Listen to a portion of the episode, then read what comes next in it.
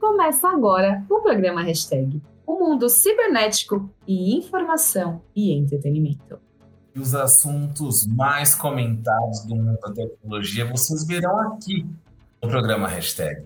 Eu sou Rogério Ribeiro e olá, Fabi Madeira. Olá, Rogério Ribeiro. Olá, Hashtagers. Bem-vindos a mais um episódio.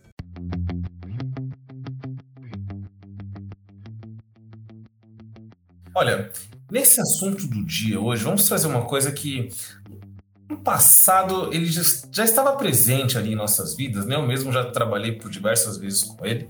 Vamos falar de quem? Do VoIP. O que é o VoIP? Meu Deus, que nome estranho. Mais uma tecnologia? Calma, gente. Vamos falar do VoIP. O que é o VoIP? Vocês vão entender também como que ele funciona. Nada mais é do que um telefone pela internet. Pois é, vejam só. O VoIP, Voz sobre Protocolo de Internet, é uma tecnologia que permite realizar ligações a partir de um smartphone, computador, tablet ou então outro dispositivo conectado à internet por um preço baixo ou até mesmo muitas vezes gratuito. Alguns mensageiros e redes sociais oferecem o VoIP como chamadas de voz grátis pelo celular como o WhatsApp, o Skype, o Facebook Messenger, por exemplo. Apesar ali de ter ganho destaque no mercado recentemente, a tecnologia surgiu no início da década de 90 e chegou a ser considerada um fracasso por causa da baixa velocidade de transmissão de dados da época. Porém, com a popularização da internet da banda larga, a solução passou a ganhar mais espaço e foi investido em qualidade de serviço para que o método ali se tornasse viável. Agora, Fabi, o que foi feito para esse método ser possível? Conte para nós, por favor. Vamos lá, Rogério Ribeiro, que esse assunto do dia promete muita coisa bacana sobre o VoIP. Fiquem aqui que vocês vão saber tudo. E para que esse método seja possível, o VoIP ele captura a voz que até então é transmitida de forma analógica, para transformá-la em pacotes de dados que podem ser enviados por qualquer protocolo aí TCP/IP. Sendo assim, o primeiro passo é instalar algum software que permita a ação. Na prática, a transmissão pode ser feita de duas formas: de um computador para o outro ou de um computador para um telefone convencional. Quando a transmissão é feita entre computadores e outros dispositivos com internet, como smartphones, tudo que é falado aí pelo headset ou microfone é transformado em informação binária e transmitindo aí através da internet. Ou seja, tá tudo interligado sim. E essa é certamente a maneira mais fácil e econômica de usar a querida tecnologia do bem, né? Já que você não paga nem pelas ligações internacionais e nem a longa distância. Quem aí não teve essa questão de ter um DDD que era caríssimo caríssimo para falar ali, sei lá, em estados uh, próximos, estamos em São Paulo, mas, por exemplo, para o, pelo, para o Rio de Janeiro, era muito caro, né, Rogério Ribeiro? Era tudo muito caro. A internet foi lá, democratizou, eu diria, Rogério Ribeiro? Sim, eu acredito que sim. Podemos considerar isso. Eu acho, eu acho. E tudo que você precisa para ter aí todos esses acessos é um aplicativo que execute a função microfone, alto-falantes, placa de som e conexão com a internet.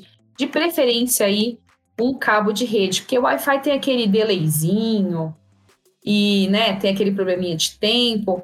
Então fiquem ligados. E Rogério Ribeiro, e para quem usa aí o computador e quer fazer aí a chamada por um telefone convencional? Como que é esse tipo de transformação, essa mágica da tecnologia? Olha, boa pergunta, Fabi. Você também pode fazer uma chamada assim, por até um telefone convencional, né? A voz também é transformada em informação, que passa pela internet e ela é alterada para sinais analógicos, o que será recebido nas ligações, né? As centrais telefônicas, no caso. Também é possível usar o seu próprio telefone convencional para realizar chamadas com a tecnologia VoIP.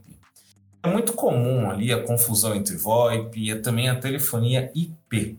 Mas vale lembrar que eles são diferentes, tá? Enquanto no VoIP utiliza equipamentos convencionais ali para fazer é, transmissão de dados via internet, Os telefones IPs são aparelhos específicos que se conectam diretamente à rede de computadores, recebendo voz, dados e também imagens. A tecnologia ela conta ali com várias vantagens, além, claro, de deixar o preço das ligações telefônicas mais baratas. O VoIP ainda permite ali que várias chamadas ocupam o mesmo espaço que é preenchido somente por uma telefonia tradicional, digamos assim. Agora, Fabi, tem bastante coisa positiva aí, falamos de questão de grana, de questão de tecnologia, de velocidade, mas são só flores? É, Rogério Ribeiro, pois é. Porém, apesar dos benefícios, há também algumas desvantagens do método, como a dependência de internet que provoca diversos contras. Por exemplo, a qualidade da chamada depende de uma boa conexão, e isso acaba atrapalhando. Outro lado é não poder contar aí com a tecnologia em situações de emergência nas quais não temos como ficar online. Ainda assim, o VoIP tem se tornado cada vez mais popular e mostra aí que vale a pena. E no Brasil, a Agência Nacional de Telecomunicações, a Anatel, o órgão responsável pela regulamentação de telecomunicação no país, esclareceu que um provedor VoIP não precisa de licença para funcionar.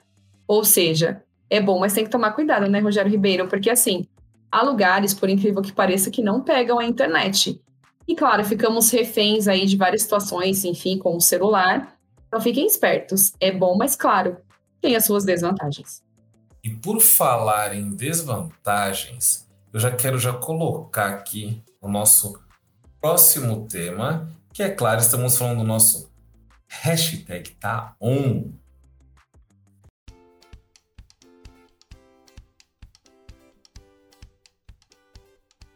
WhatsApp bloqueia prints de imagens temporárias. Olha a polêmica aí, gente. Olha a polêmica. O WhatsApp ele começou a liberar o recurso que bloqueia a captura de tela de mensagens de visualização única. A novidade ela está chegando tanto para usuários do Android quanto também para o iOS. O recurso ele é mais uma etapa de segurança no envio de arquivos com visualização única. Essa ferramenta ela está disponível para fotos e também vídeos. Claro, com a visualização única, o aplicativo também impede o compartilhamento, encaminhamento, cópia e até salvar a mensagem. Quando uma pessoa que recebeu ali a mensagem tenta fazer um print do conteúdo único, o WhatsApp ele salva apenas uma imagem com aviso. Abre aspas. Esta captura de tela foi bloqueada para maior privacidade. Fecha aspas. Aviso parecido é exibido para quem tenta gravar a tela do celular com aplicativos de terceiros. Olha só, Fabi, isso é uma coisa que é muito sério, não é? Agora, você teria alguma opinião de como que isso realmente poderia funcionar? Pois é, Rogério Ribeiro. E para funcionar, o arquivo de abertura única não fica armazenado no aparelho. Por causa disso, nem mesmo a pessoa que enviou a mensagem consegue verificar o material posteriormente. Para complementar a medida, o WhatsApp está testando a funcionalidade também em mensagens, mensagens de texto de visualização única, já disponível em outros aplicativos, como, claro, sempre o concorrente está ali, né? O Telegram e o Snapchat. A funcionalidade já está em teste há algum tempo e agora está sendo liberada para todos os usuários. É importante lembrar que para ter acesso é preciso atualizar o aplicativo para a versão mais recente disponível. Eu acho interessante, porém o WhatsApp uh, tem a questão da privacidade que é muito comprometida. Eu concordo nesse sentido, mas eu discordo naquela questão assim, às vezes é, você falou algo a alguém, sei lá, por exemplo, eu comuniquei você sobre algo que vai acontecer, sei lá, Rogério, ó, a partir de amanhã, por exemplo, nós vamos gravar um hashtag de segunda-feira, um exemplo. Aí você olha a mensagem, está de visualização única, e você fala assim: não, mas você não me falou isso. Se é de visualização única, como que nós fazemos isso? É complicado, porque às vezes o WhatsApp serve como prova de algumas coisas. Então tem as vantagens, como dissemos ali no VoIP, e as desvantagens. O que você acha, Rogério Ribeiro? Olha, eu como a gente sempre fala aqui da internet, tecnologia do bem, para ser mais específico, eu acredito que as pessoas precisam sim ficar atentas a isso, porque infelizmente nós estamos em um momento onde a, as coisas são distorcidas à torta e à direita. Então, realmente é preciso tomar cuidado. E muito cuidado. E por falar, diz aí o que, que a Google está fazendo de novo. É, Rogério Ribeiro, novidades. Google Pay tem autorização do Banco Central para atuar como instituição de pagamento no Brasil. Olha aí, mais um gigante da tecnologia querendo colocar pagamento dentro de aplicativo. O Google Pay ou aí obteve autorização do Banco Central para funcionar como instituição de pagamento na modalidade iniciador de transação de pagamento, segundo o despacho aí no diário oficial da União. Empresas nessa modalidade iniciam a transação de pagamento ordenada pelo usuário final, porém não gerenciam contas de pagamento e nem detêm, em momento algum, os fundos das transações iniciadas, segundo aí a definição do Banco Central. O Google disse em nota que a autorização representa mais um passo na estratégia de oferecer mais opções de pagamento aos usuários por meio de novas plataformas no Brasil. E aí, Rogério Ribeiro, mais uma vertente, eu diria, dos pagamentos aí digitais, que vê aí todas as regras certinhos. Eu acho bacana a questão da facilidade que temos, mas temos que tomar cuidado. Olha, Fabi, eu vou te contar uma coisa.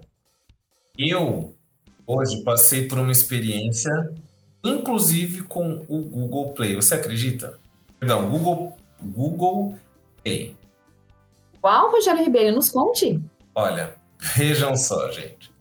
Toda vez que eu saio com a minha digníssima esposa, coisas de homem, né? A gente não leva a bolsa. Por favor, levar minha carteira na sua bolsa? Ela falou, claro, levam. E foi assim. Hoje eu precisei sair e eu tinha que usar dinheiro. Onde estava a minha carteira? Na bolsa dela. Onde que ela estava? Longe, lá no trabalho dela. Aí eu falei, meu Deus, e agora? E não dava tempo porque eu tinha um compromisso e eu precisava da minha carteira, que estavam ali os meus cartões. Aí eu falei, opa, peraí. Eu lembrei que o meu banco, ele possui aquela carteira digital.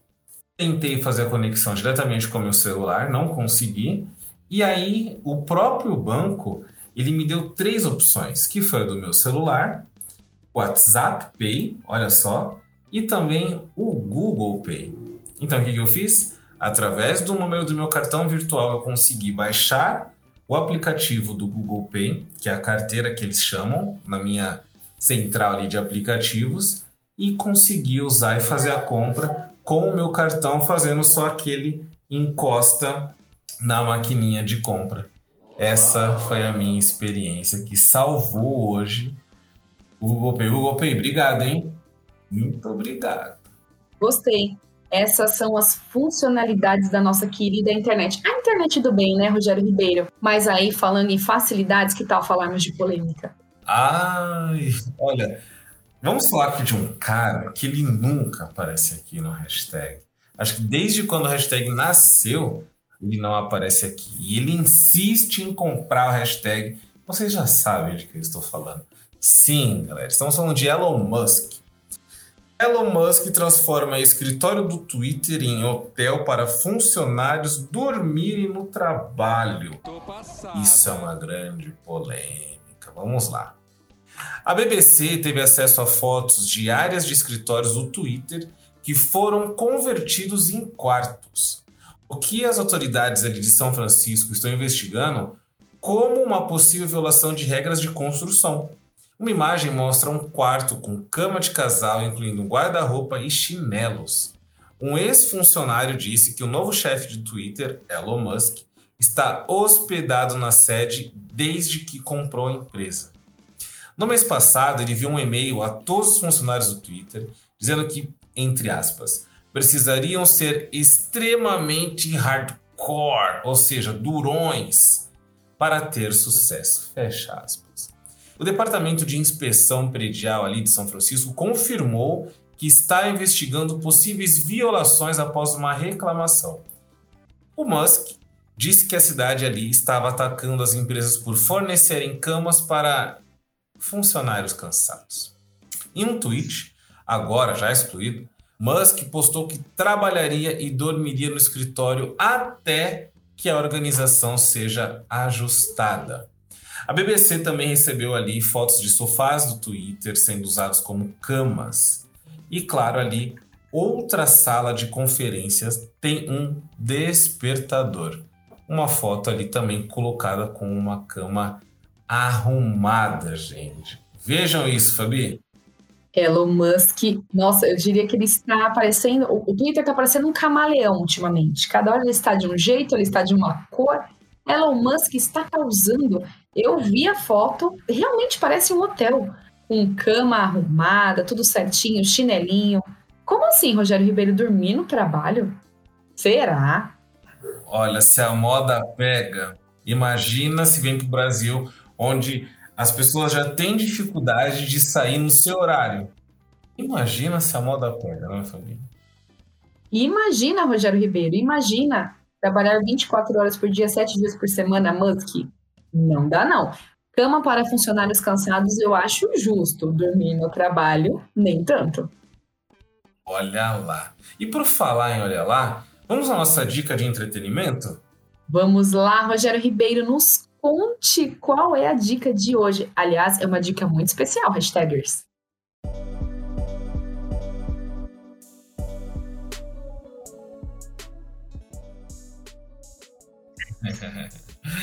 pois é, gente, olha.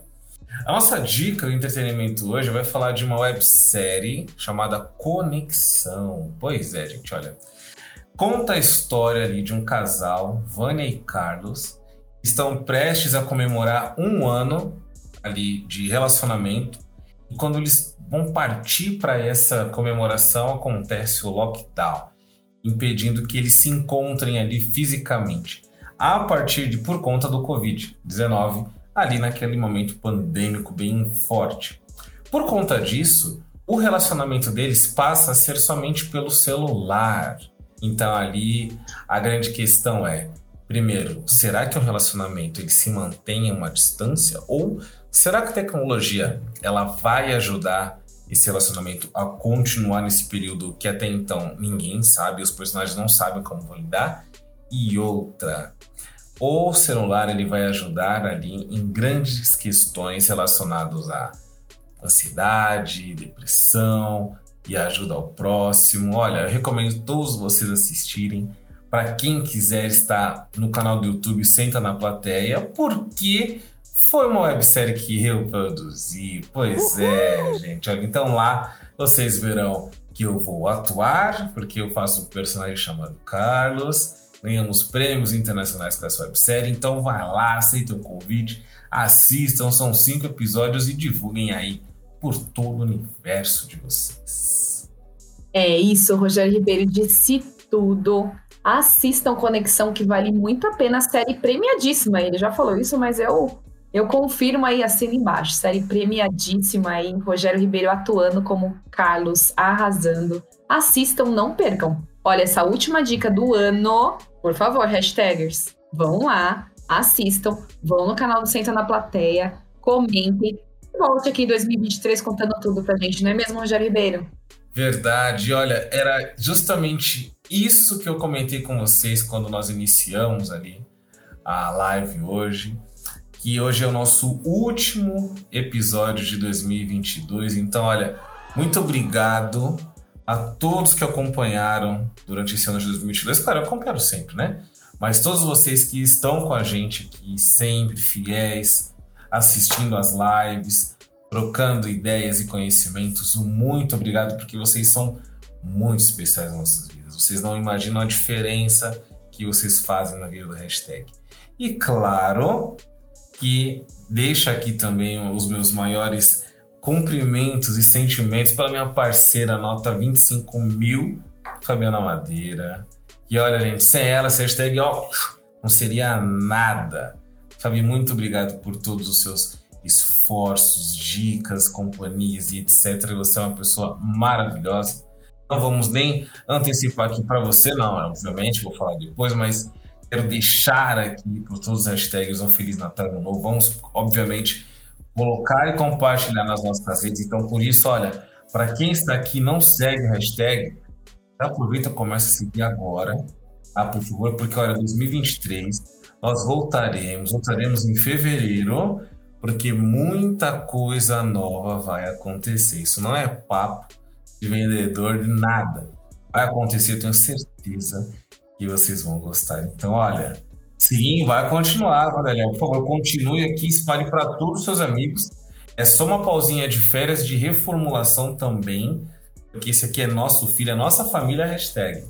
Tá certo, Fabio? Muito, mas muito obrigado mesmo. Rogério Ribeiro, muito obrigada por esse ano, por tantos episódios, por tantos momentos, por tudo, por todos os seus toques, todas as suas, uh, eu diria, todo o seu complemento ali, por todo o seu apoio, por todas as dicas, por todo o trabalho no hashtag. Sem você ele também não aconteceria. Muito obrigada por abraçar esse projeto, né, juntos ali, desde 2021, fomos criando, fazendo, vieram as lives aos nossos hashtagers, o nosso muito obrigado, Vanderleia. Sim, 2023, fevereiro. Janeiro nós vamos dar uma pausa aí de férias, mas fevereiro estamos de volta, estamos com tudo. Ao nosso querido editor Pedro, um super abraço, muito obrigada por toda quinta-feira me chamar, Fabiana, olha, tá aqui o programa editadinho, pronto. A todo mundo que fez parte esse ano, ao Rick que fez as redes, ao César que esteve conosco, e que vai ter muita coisa boa ano que vem. Rogério Ribeiro, mais uma vez, deixo aqui a minha eterna gratidão por todos os momentos, assim, desde aquele primeiro roteiro que fizemos no hashtag até esse 63 episódio que estamos fechando 2022. Muito, muito obrigada. E que tenhamos um ano aí, uma passagem de ano linda, maravilhosa em 2023, cheio de coisa boa para nós. Muito obrigado, hashtagers. Olha, não esqueçam de acompanhar aqui no Instagram. Tá certo? Olha, Super beijo, Feliz Natal para todo mundo, um ótimo ano novo. Se cuidem. Se cuidem. Feliz ano novo, Feliz Natal. Tchau.